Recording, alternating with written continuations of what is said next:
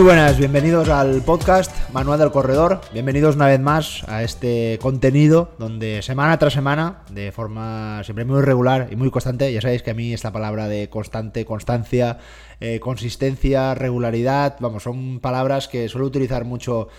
aquí en el podcast y que para mí, eh, vamos, mm, ya te lo he dicho muchas veces, para mí es el secreto del éxito, el secreto que te va a hacer un mejor rendimiento. Esto del, correr no funciona con la, haciendo las cosas muy rápido. Es un poco eh, frustrante, ¿no? Porque justamente vivimos ahora en una sociedad eh, donde estamos muy acostumbrados a que todo suceda muy rápido. Solo tenemos que ver, por ejemplo, ahora con la implementación de la inteligencia artificial, cómo se pueden hacer cosas realmente muy rápidas, como por ejemplo resumir un texto o básicamente un libro o una película que puede durar eh, dos, tres horas, pues eh, la propia inteligencia artificial nos la puede proporcionar en segundos. Si lo trasladamos esto a nuestro organismo, pues nuestro organismo, por mucha inteligencia artificial, por muchos suplementos o por muchos nuevos materiales que puedan aparecer, que siempre nos van a dar ese puntito para intentar ser un poquito más eficaces, un, poquito más rápidos, pero estamos hablando de un poquito, porque al final eh, las ganancias siempre van a ser a largo plazo. Y aquí es donde realmente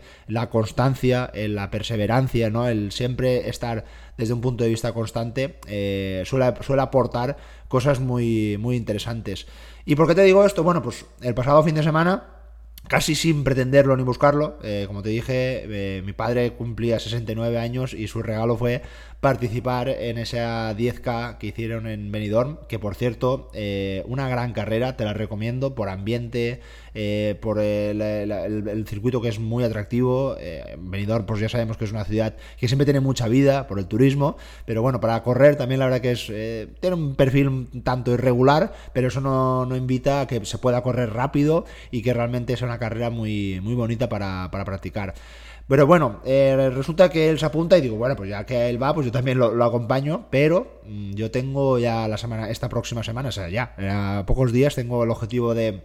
esta segunda parte del 2023, que es el maratón de Valencia. A mí me gusta siempre acabar el, año así. Y bueno, pues este año he probado una cosa diferente. He hecho eh, un 10K una semana antes de la propia competición. Que ahora vamos a desgranar todo esto mucho más con el desarrollo del contenido del episodio de hoy. Pero bueno, ¿por qué te decía esto? Mm, participo en el 10K mm, con la idea de, bueno, vamos a ver qué sale, vamos a, ver cómo va esta zona 3, vamos a ver cómo va la alta intensidad. Ya tenía buenas sensaciones porque justo en las series del, jueves eh, tenía un 6x4 minutos en, zona 3, como uno de los entrenamientos más duros que tenía justo antes de la preparación del maratón. Pero bueno, pues este año pues eh, había caído el calendario y bueno, pues eh, no es lo, más recomendable, que ahora, repito una vez más, lo vamos a, a, evaluar y vamos a dar esa información de cómo tenemos que entrenar y cómo tenemos que prepararnos la semana previa a un objetivo importante.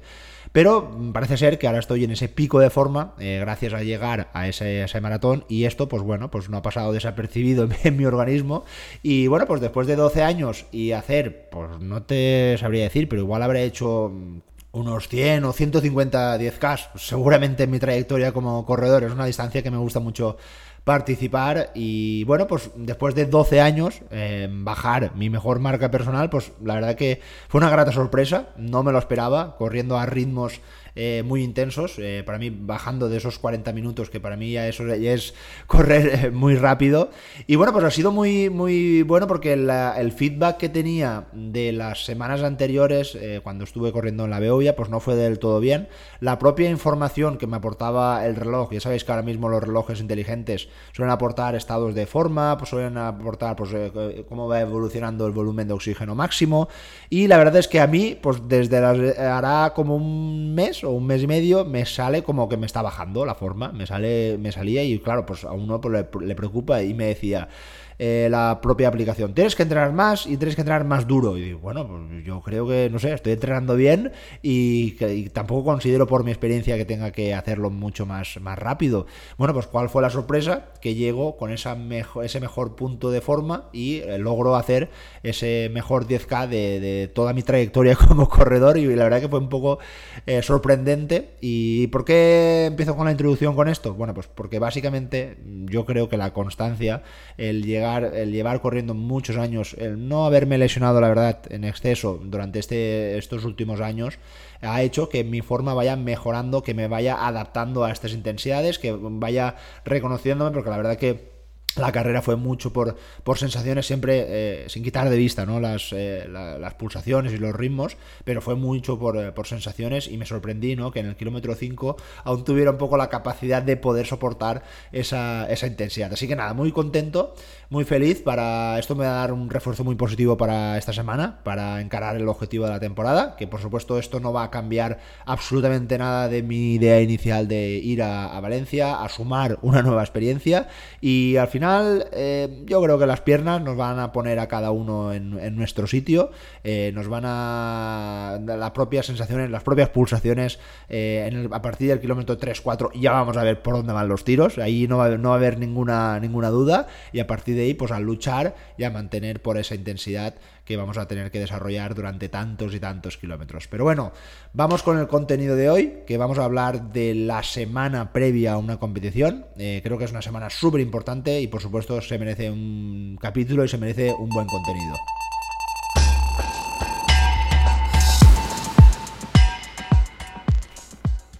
Una de las palabras más famosas ¿no? que suelen eh, aparecer en estas eh, semanas previas a una competición, estos 7, eh, 14 días, ¿no? normalmente dependiendo de la experiencia, la, intención también del deportista, es el tapering. ¿no? Y es que los efectos que tiene esta mm, puesta a punto, por decirlo así, pues sí que tienen o podrían tener algunas, algunos beneficios con, el, con el rendimiento. De hecho, justo a finales de, la primavera, sobre, el, eh, sobre mayo, salió un metaanálisis muy, muy famoso de un grupo de universitarios en, China. Y bueno, pues lo que se logró es que con ese metaanálisis que vieron muchos y muchos eh, estudios científicos, lo que nos dijeron es que no había ninguna duda de que el entrenamiento con esa sobrecarga, es decir, la sobrecarga progresiva que muchas veces hablamos aquí en el, en el podcast, pero donde la, entre 14 a 21 días, ¿no? lo que estábamos hablando anteriormente, donde, muy importante, y apunta esto que aquí sí que es eh, unos datos muy importantes, donde reducíamos el volumen del entrenamiento entre un 41 y un 60%, fijaros, entre un 41 y un 60%, ¿qué quiere decir? este volumen, pues por ejemplo, si estábamos acostumbrados a que la semana más fuerte, esa semana de impacto, esa semana con una alta carga de volumen, eh, vamos a poner una cifra más redonda para que todos nos entendamos, eh, hiciste unas 10 horas o unos 100 kilómetros, vamos a ponerlo así, eh, si tenemos que bajar entre un 41 y un 60%, estamos hablando que casi tenemos que bajar a la mitad el volumen previsto que vamos a tener que hacer durante la semana. Es decir, si de normal estábamos haciendo en esa semana con la mayor volumen de carga en torno a esos 100 kilómetros o a esas 10 horas, pues en las semanas previas bajaríamos de forma progresiva, no quiere decir que esto sea de una semana para otra, pero llegando hasta ese 50% más o menos, es decir, pues unas 5 horas o 50 kilómetros en el caso de este corredor mm, eh, imaginario, ¿no? Que hace en torno a esos 100 eh, kilómetros o 10 horas, que bueno, eso, son muchas horas, ¿eh? Pero bueno, he utilizado ese número porque es más fácil para que todos lo, lo entendáis. Eh, y, algo muy importante, sin cambiar la intensidad, o sea, la intensidad se mantiene. Si durante estas últimas semanas has, utilizado, por ejemplo, proporciones del 20, 25 o el 30% de alta intensidad, de zona 3, zona 4, esas zonas de alta intensidad, pues se deberían de mantener. No tiene que cambiar. Lo que va a cambiar es el volumen, lo que va se va a reducir. Por ejemplo, si tú la semana donde estabas eh, llegando a esos 100 kilómetros, me había una sesión que tenías unos cambios de ritmo en zona 3 y ese entrenamiento sumaba eh, una hora y media, pues si hablamos que tenemos que bajar a los 50 minutos, lo que va a ocurrir es que la sesión va a ser del el 50%, donde por ejemplo con 45 o 50 minutos ya sería más que suficiente, pero la intensidad se mantiene. Lógicamente lo que va a ocurrir es que antes, eh, en esa semana más intensa, haría eh, en torno a los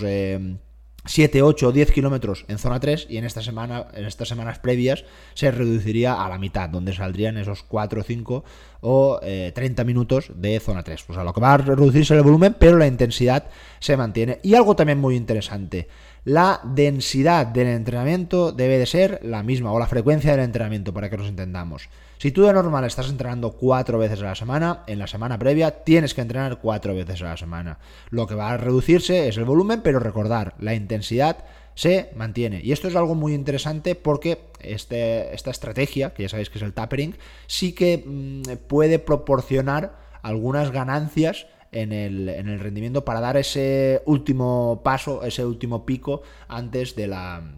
de la llegada de la competición. Pero bueno, yo me atrevería a decir que, mm, por supuesto, si uno hace las cosas bien y, por supuesto empieza a bajar, ¿no? En esos 14-20 eh, días, un poco de forma progresiva y escalonada, ese, mm, ese volumen del, entrenamiento, eh, por supuesto sí que va a haber un ligero, una ligera ganancia, pero yo creo que es más fácil eh, meter la pata, mm, liarla un poquito y afectar mucho más el rendimiento de lo que uno lo puede llegar a ganar. Es muy curioso y aquí, pues bueno, muchas veces lo, he comentado aquí en el, propio podcast, pues bueno, en estas semanas sucede un poco, aparece un poco a la vista, en algunos casos, un poco la hipocresía. ¿Y por qué digo esto? Porque en algunas ocasiones el corredor en los eh, meses anteriores, vamos a situarnos ahora que estamos en el mes de finales de noviembre, pero en el mes de los meses de verano, y estamos hablando no de días, sino de muchas semanas, el corredor ha abandonado totalmente ese hábito, esa forma de alimentarse correctamente, ese, ese descanso, ese, ese, entrenamiento más constante y ha optado por, bueno, por esas vacaciones o básicamente por aplicar la excusa de que hace mucho calor y ahora pues no, hace, no hay tiempo para salir a correr porque, bueno, pues hace mucho calor y tampoco me apetece mucho y ya vendrá septiembre y octubre que nos volveremos a, a poner las zapatillas. El corredor se pone las zapatillas, empieza en octubre con un sistema muy planificado y justo cuando ya llega esta semana eh, hace prácticamente el mismo entrenamiento o hace los mismos hábitos que un, corredor de alto rendimiento o un corredor de élite, es decir, con sus eh, recuperaciones, con sus eh, suplementos que van a hacer esa carga de hidratos, con ese masaje previo a la competición, bueno, todo súper medido y todo súper controlado. ¿Y por qué le llamo un poco de hipocresía? Bueno, porque lo que no tiene ningún sentido es que en la semana Em, eh, es decir, tan solo dos, tres meses, mm, como que para ti no era nada importante ese, ese objetivo, y ahora en esta semana previa lo quieres hacer todo, todo de forma muy sistemática y muy controlada. Y aquí es donde viene un poco la, hipocresía desde el punto de vista de que aquí, por muchos suplementos que te quieras tomar, por ese material que te quieras comprar que te va a aumentar un 0,5 un 1% el rendimiento, pues no van a surgir eh, cosas muy, muy interesantes. De hecho, en, estas, en estos días previos, eh, muchos, muchos corredores se ponen súper nerviosos porque, claro, estamos ahí eh, jugándolos mucho y bueno, pues yo todo lo que intento siempre evitar es esto, ¿no? Evitar que al final, mm, hablando claro, es una simple carrera, es un simple esfuerzo, que va a ser uno de los muchos que vas a tener o espero que tengas que tener durante tu trayectoria como corredor y no va a suceder absolutamente nada si no sale como, como tú querías pensar. De hecho, es muy normal también que ahora en, estas, eh, en estos días o en estas semanas, pues para intentar también llegar de la mejor forma posible, pues casi sin darte cuenta eh, si tu entrenador te había colocado que la última tirada larga, es decir, a 7, 8 días del entrenamiento, de la carrera o de la competición, eh, te haya puesto, pues, eh, por ejemplo, a mí me gusta mucho el último entrenamiento ya hace muchos años y la verdad que, me gusta, y se lo pongo a mis corredores y bueno, yo normalmente lo hago, pero este año no, por, ese 10K, ¿no? Pues es un entrenamiento que son 60 minutos en zona 1 y 30 minutos en zona 2 para todos los, eh, los maratonianos, esos 30 minutos acabando prácticamente o muy cerca del ritmo de maratón, es decir, para coger un poquito de confianza, para ver todo cómo está. Pero ocurre a veces que los corredores me escriben y me dicen, no, no, yo esa semana me gusta meter caña, me gusta meter un poquito de volumen, me gusta hacer acabar con una tirada larga para ver que está todo en el sitio, o incluso he podido ver auténticas eh, locuras, porque esto sí que es una locura, de, eh, pues mira, es que justo hacen una media maratón en mi pueblo y me he apuntado para ver cómo voy a estar para el maratón, y para mí va a ser un test. Pues esto no tiene ningún sentido, porque básicamente el trabajo ya va a estar hecho. Esto es casi cuando nos poníamos en la época de estudiantes y queríamos en, en dos, tres días estudiar lo que no habíamos estudiado realmente en los meses anteriores y por mucho que quisiéramos, la fatiga eh, pues, o la concentración en este caso duraba lo que duraba y no podíamos adquirir todo ese conocimiento que teníamos que haber hecho eh, en los meses anteriores. Por, con esto ocurre totalmente lo mismo. Siempre va a ser más interesante que utilices una estrategia conservadora, una estrategia donde optes por el descanso, con siempre haciendo las cosas bien, que no meter más volumen, porque el volumen, al final no hay ninguna duda de aunque sea baja intensidad, siempre va a fatigar a nivel muscular, a nivel articular, eh, nuestras, eh, nuestras piernas. Entonces es muy importante que el descanso sea una de las altas premisas, una de las altas obligaciones que tienes que proponerte durante, durante estas semanas. De hecho, bueno, pues aquí en el podcast siempre sabéis que me gusta aportar propuestas prácticas de para también un poco que tengas una pequeña guía, una ligera guía de cómo puedes plantear eh, esta semana o esta última semana antes de una competición. Yo te voy a explicar cómo lo suelo hacer yo, eh, cómo lo suelo plantear a, mis corredores. Y bueno, la verdad es que para la gran mayoría de, de, casos, pues lo que va a modularse va a ser el volumen, dependiendo de cada persona, de lo que esté normalmente acostumbrado a, a correr y lo que va a diferenciar las semanas de, la, de entrenamiento o esta semana de, competición, porque yo la llamo así, semana de competición, donde todo va a estar muy ligado para que el corredor llegue de la forma más fresca, de la forma más descansada o de la forma más lista o preparada para esa competición. Y una de, los, de las grandes diferencias de que vamos a poder encontrar, encontrar en esta semana es que si la competición va a ser sábado o va a ser domingo, donde vamos a hacer ligeras, eh, ligeros cambios. La gran mayoría de, carreras o de competiciones suelen celebrarse en domingo, sobre todo las carreras más de asfalto, y en muchos casos las carreras más de montaña, sobre todo las carreras más de larga distancia, se suelen celebrar en sábado. Pero bueno, vamos a empezar con una semana donde eh, la carrera sería en este caso el domingo, como es por ejemplo este próximo maratón de Valencia que se va a celebrar este próximo domingo. Bueno, pues para mí los lunes es un, es un, día donde, bueno, normalmente ya venimos de ese último fin de semana, donde ya hemos hecho esa última tirada larga. en muchos casos eh, he incluso eliminado el entrenamiento cruzado del domingo para aportar un poco de descanso, o en el caso de que haya hecho ese entrenamiento cruzado, pues si de normal el corredor hacía, por ejemplo, dos horas de bici, pues igual en, este día ya, ya bajamos a una hora, a una hora y cuarto, donde ya, como te decía, la idea es reducir el volumen de, del entrenamiento. Bueno, pues Normalmente los lunes, eh, en mi caso, por ejemplo, lo que hice ayer, ayer que fue, que fue lunes, bueno, pues la idea era correr mm, muy suave, en torno a unos 30,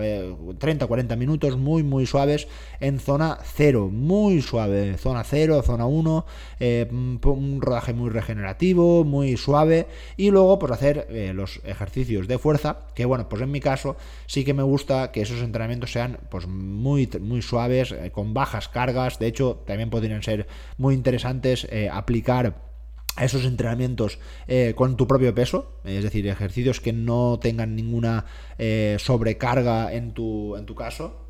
Y es que con la fuerza también tenemos que hacer ese tapering donde reducimos el volumen y en este caso sí que yo creo que así que habría que reducir, vamos a denominarlo la intensidad o en este caso la, carga. Y es que eh, los estudios, eh, por ejemplo, hay uno muy famoso de uno de los mejores eh, investigadores en el mundo de, la, resistencia o de los deportes, que es Íñigo Mújica, donde estudiaba los efectos ¿no? de la interrupción del entrenamiento a corto plazo sobre el coste energético en la, carrera y en ese rendimiento neuromuscular que sabemos que es algo tan importante en los corredores. Y se pues bueno se demostraba o se veía que eh, después de un periodo de entrenamiento de donde estaba en este caso los corredores eh, ocho semanas de forma constante, eh, a pesar de esa interrupción o esa disminución a cuatro semanas de la competición, pues se, observaba que no pasaba prácticamente nada y que era incluso positivo porque el, bajar ese volumen y esa alta intensidad, como te decía, era, era positivo. ¿no? Entonces, siempre, como te decía, en este caso, desde la fuerza sí que puede ser un buen entrenamiento el mantener, por supuesto, todas esas ganancias que hemos estado luchando en los meses anteriores, pero siempre eh, quitando todo lo que tenga que ver con la fatiga. No va a tener mucho sentido si, por ejemplo, has tenido un entrenamiento de fuerza, vamos a decir, irregular, donde han habido semanas que sí semanas que no, no que no te quepa duda que esta semana mejor no hacer fuerza, porque igual te puede generar incluso hasta agujetas o hasta fatiga o llegar a la propia competición con algo de, cansancio que no tiene ningún sentido. Entonces, una buena alternativa, como te decía, es hacer esos entrenamientos de fuerza muy suaves con, eh, con esas, ese entrenamiento más clásico, por, por, ejemplo, por poner un ejemplo, pues vamos a hacer hoy unas sentadillas eh, sin peso o con muy poquito peso, pero metiendo, por ejemplo, 3 por 8 repeticiones o 3 por 10 repeticiones, pero eh, con baja carga. Luego aquí también a mí me gusta mucho personalmente aplicar algunos ejercicios de movilidad un poquito más intensos desde el punto de vista donde intervenga también eh, algunos grupos musculares para moverlos, pero básicamente como un mix ¿no? entre un entrenamiento de movilidad y un entrenamiento de fuerza que normalmente no debería de generar mucha, mucha fatiga. Y es un entrenamiento que en este caso eh, sí que me gusta solo o tan solo implementarlo, vamos a decir, a 4 o 5 días antes de la, de la, carrera, es decir, por ejemplo, en el miércoles o en el jueves previo a la carrera. En este caso, la fuerza, como te digo, yo en este caso la haría los lunes y los miércoles. Los lunes, repito, haría en ese entrenamiento de fuerza que normalmente hago, pero con muy una carga muy bajita. Y los miércoles solo o tan solo se lo dedicaría al entrenamiento de la, de la movilidad. Y aquí, por ejemplo, podríamos jugar un poco con el volumen de la carrera. Es decir, para corredores que vayan a prepararse, por ejemplo, un 10K o un una media maratón donde digamos que los volúmenes no van a ser muy altos, pues básicamente este miércoles que denominaba no hace falta que el corredor salga a correr. En el caso de corredores que sí que están acostumbrados a mover un poquito más de volumen, pues en este caso igual sí que normalmente esta persona igual los miércoles estaba acostumbrado a hacer 60 minutos y luego la fuerza, por poner un ejemplo, pues en este caso lo reduciríamos porque recordar que tenemos que reducir el volumen manteniendo la intensidad 20-30 minutos, acompañarlos en este caso en los miércoles. Entonces ya tenemos estos dos días de fuerza. Eh, en este caso los martes eh, es un entrenamiento que suelo aplicar prácticamente a la mayoría de, mis corredores independientemente si van a hacer eh, una carrera muy larga, una media maratón o una carrera por montaña.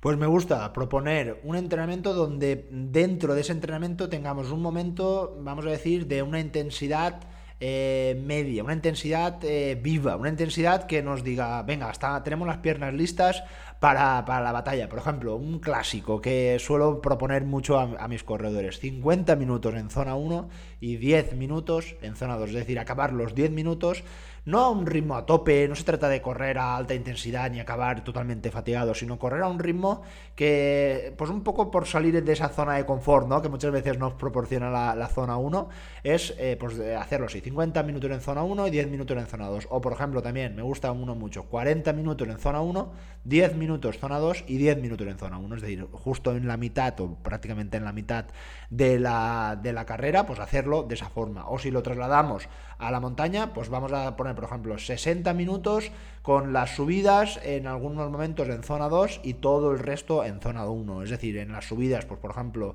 entre el minuto 20 y el minuto 30, eh, hacerla toda corriendo o siempre en zona 2, por ejemplo. O sea, durante algunos momentos para hacerlo así. ¿Y por qué lo hago así? Bueno, porque recordar que la idea era mantener el volumen, perdona, reducir el volumen y mantener la intensidad. Entonces vamos a intentar bajar un poquito ese volumen, porque en ese caso pues puede que el corredor esté acostumbrado que los eh, martes, por ejemplo, haga 70 minutos y metamos eh, más eh, alta intensidad. Bueno, pues en este caso mantenemos un poco la intensidad, pero bajamos, como te decía, el volumen.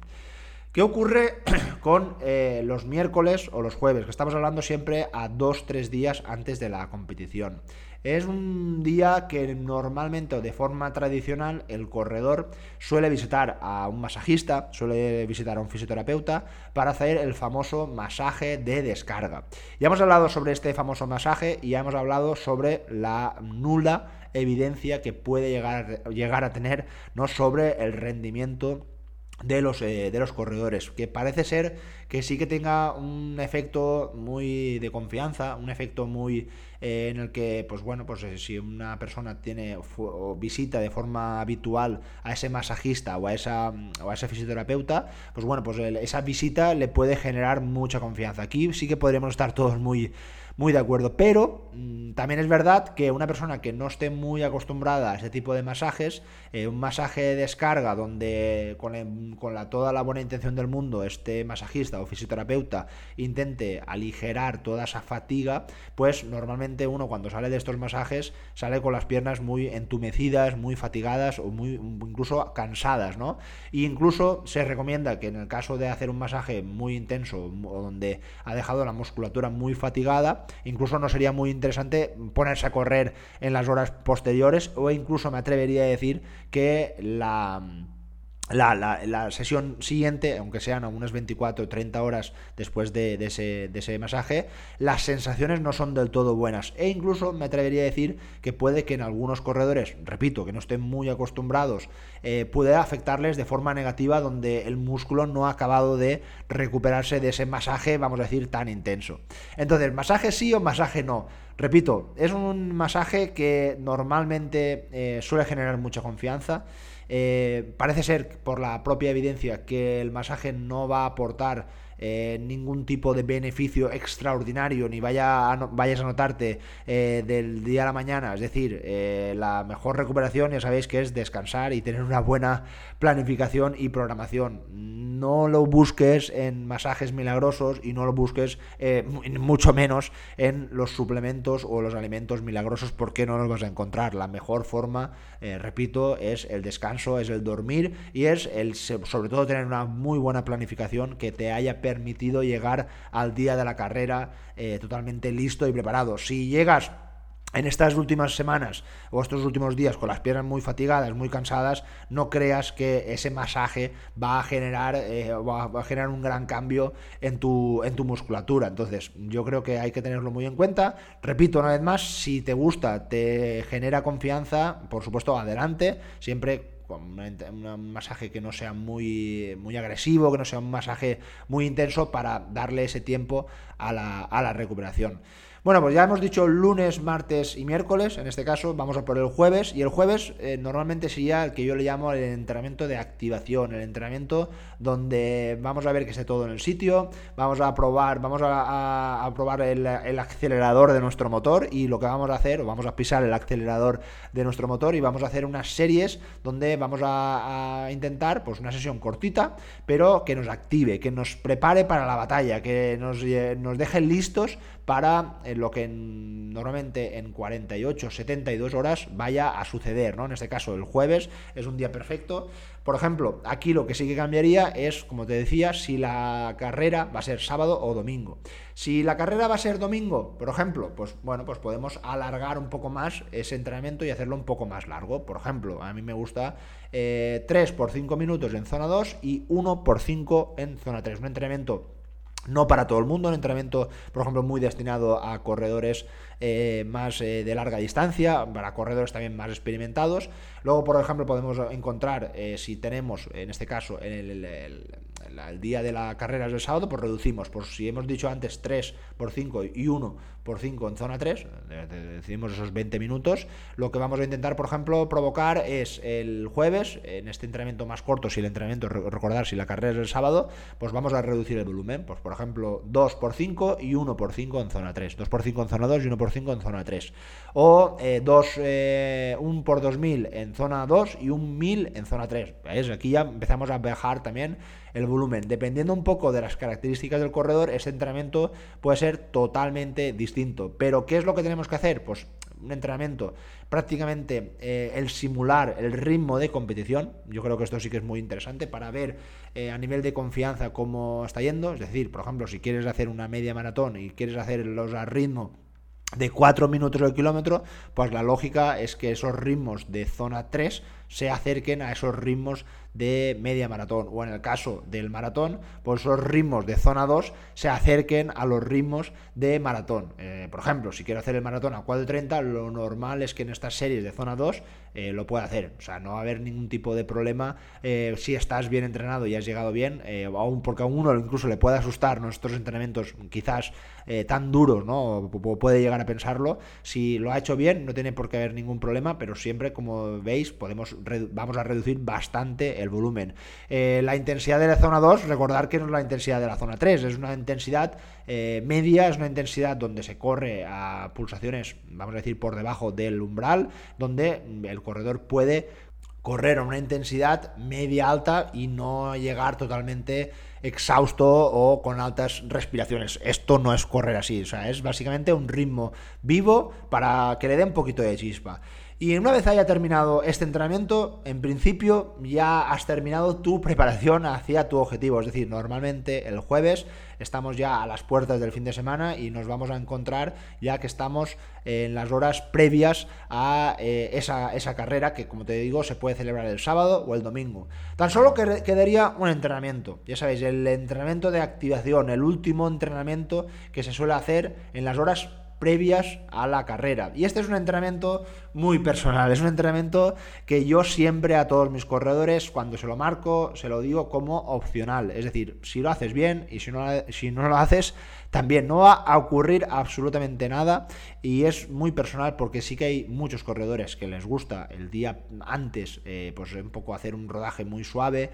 con algunas progresiones. Por ejemplo, el clásico para mí sería 20-30 minutos en zona 0, zona 1 y 3 repeticiones de 100 metros en progresión. Este es uno de los entrenamientos que suelo proponer el día antes a esa competición o a esa, o a esa carrera. Y siempre pongo opcional.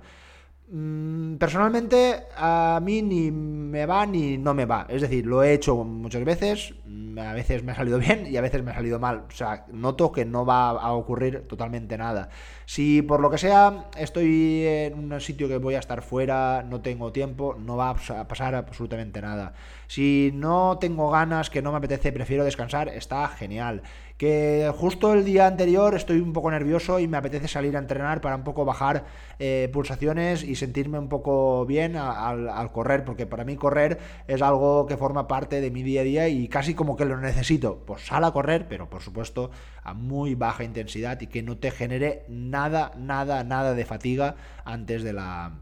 de la carrera. Y una vez hecho esto, ahora sí, sí que sí, ya ha acabado la preparación para tu, para tu carrera, para tu competición y el objetivo, una vez hayas acabado ese, ese entrenamiento, ya es descansar, obligarse, eh, dedicarse, esforzarse, serían las palabras, por descansar tanto física como mentalmente. Aléjate de todo lo que te pueda generar presión, aléjate de todo lo que te pueda generar fatiga y eh, a partir de aquí cada uno tenemos nuestros trucos. Yo normalmente el sábado por la tarde, antes de una carrera importante, suelo mm, desconectarme del mundo, desaparezco del mundo y lo que hago es quedarme en mi casa con mi familia, es día de películas, ahora que estamos ya en invierno es día de manta, eh, tarde de estar muy tranquilo, eh, bebiendo mucha agua, por supuesto, eh, alimentándome bien, que esto sería otro, esto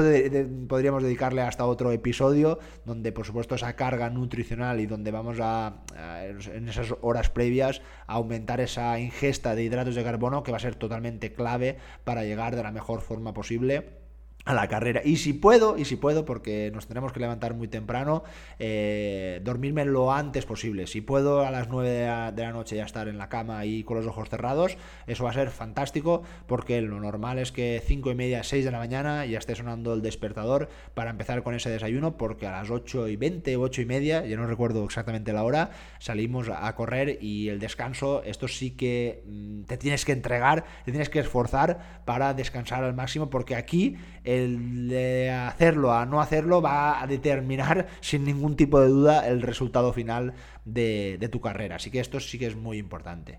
Bueno, espero que te haya servido esta propuesta práctica de esta semana de previa a la carrera, de esta semana pues tan importante, donde ya te he dicho que la toma de decisiones es totalmente clave e imprescindible para que todo vaya bien, para que todo vaya fluido y el hacer cosas mal, el meter entrenamientos que no tocaban, el meter entrenamientos demasiado intensos o demasiado largos sobre todo, pues por supuesto sí que podría llegar a generar eh, alteraciones en tu forma y en tu rendimiento. Así que nada, estas, estos días baja mucho la carga, baja mucho el volumen y a partir de aquí a darlo todo en tu carrera, a disfrutarla, a sumar una nueva experiencia, ya sabéis que ese siempre va a ser el objetivo y una vez hayas terminado, descansar y otra vez volver a empezar otra vez el ciclo de una nueva temporada y de una nueva preparación hacia nuevos objetivos, que eso siempre tiene que ser la, idea. Un fuerte abrazo,